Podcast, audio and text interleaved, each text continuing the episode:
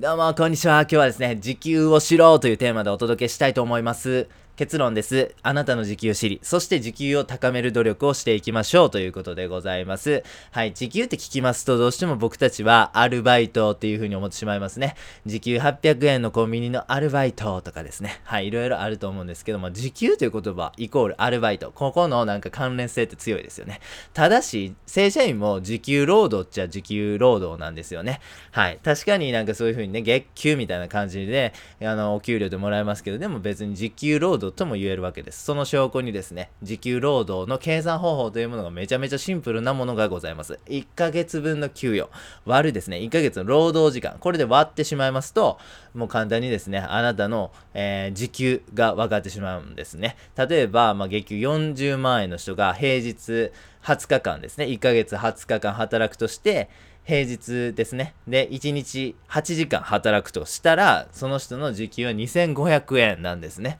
はい。で、この2500円。うん。なるほど。俺は2500円なんか時給はと。うん。分かって、それでなんやねんっていう話になってしまいますね。そうなんです。でも、この時給2500円ってことを知ることによってですね、ちょっとね、行動が変わってくることになるんですね。ぜひそれをご紹介したいと思います。一つ目はタクシー使うかどうかっていうことですね。もしあなたの時給がめっちゃ高かったらですよ。あの、次のね、打ち合わせに行くときに、電車で行くか、タクシーで行くか、このね、判断というものが生まれてくるわけなんです。もう、もちろんね、その新入社員全然時給低いとか、高くない人やったらもう、それは電車で行くべきでしょう。タクシーもったいないから。ただですね、あなたがもしタクシーの中で仕事をガリ、もうゴリゴリできると。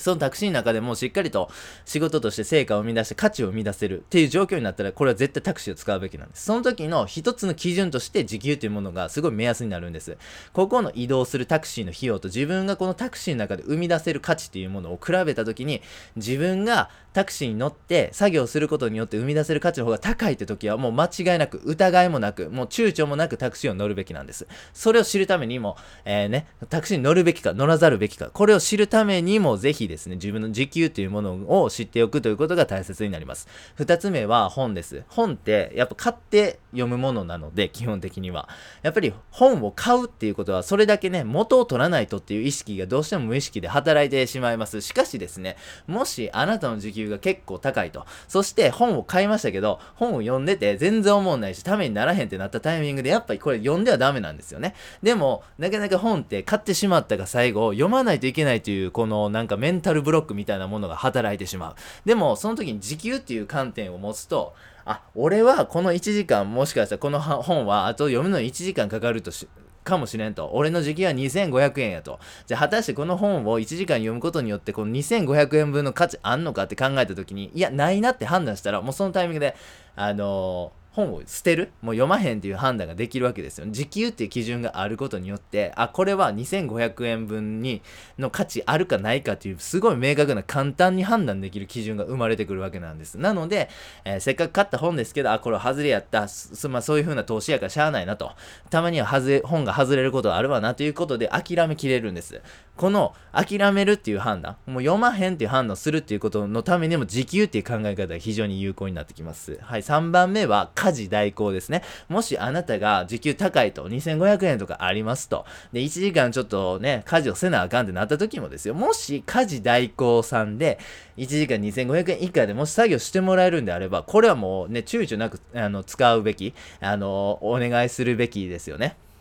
まあそういうふうにですね、自分の時期を知るということでですね、あの、行動というものが最適化できるんですよね。もしそれをこう、なんていうかね、あの、もしそれでね、家事をしてしまうっていうことよりも、家事をしてもらって、そのうちにもっと作業してね、あの、価値を出すとか、まあそういうふうな、えー、適切な、えー、効果的な価値っていうものを最大化するような行動っていうものに、えー、切り替えることができるんで、ぜひですね、自分の時給というものを高めてください。そして、そうなってくると大切になる考え方っていうのはやっぱ時給をどんどん高めていくということですよね。それは例えば役職を上げることであるとか自分の裁量とかね、スキルとかね、あの資格とかわかんないですけど、まあいろいろ高めていくってこととかね、働き方変えるとかね、自分がボスになるとかね、独立するとかフリーランスになるとかいろいろあると思うんですけども、トータルぶれない軸としてあるっていうのは自分の時給を高めるという努力っていうものをぜひしていくといいかなというふうに思っております。では最後にやってみようのコーナーですね。まずは時給を調べてください。めちゃめちゃ簡単な計算式です。1ヶ月分の給料割るあなたの労働時間。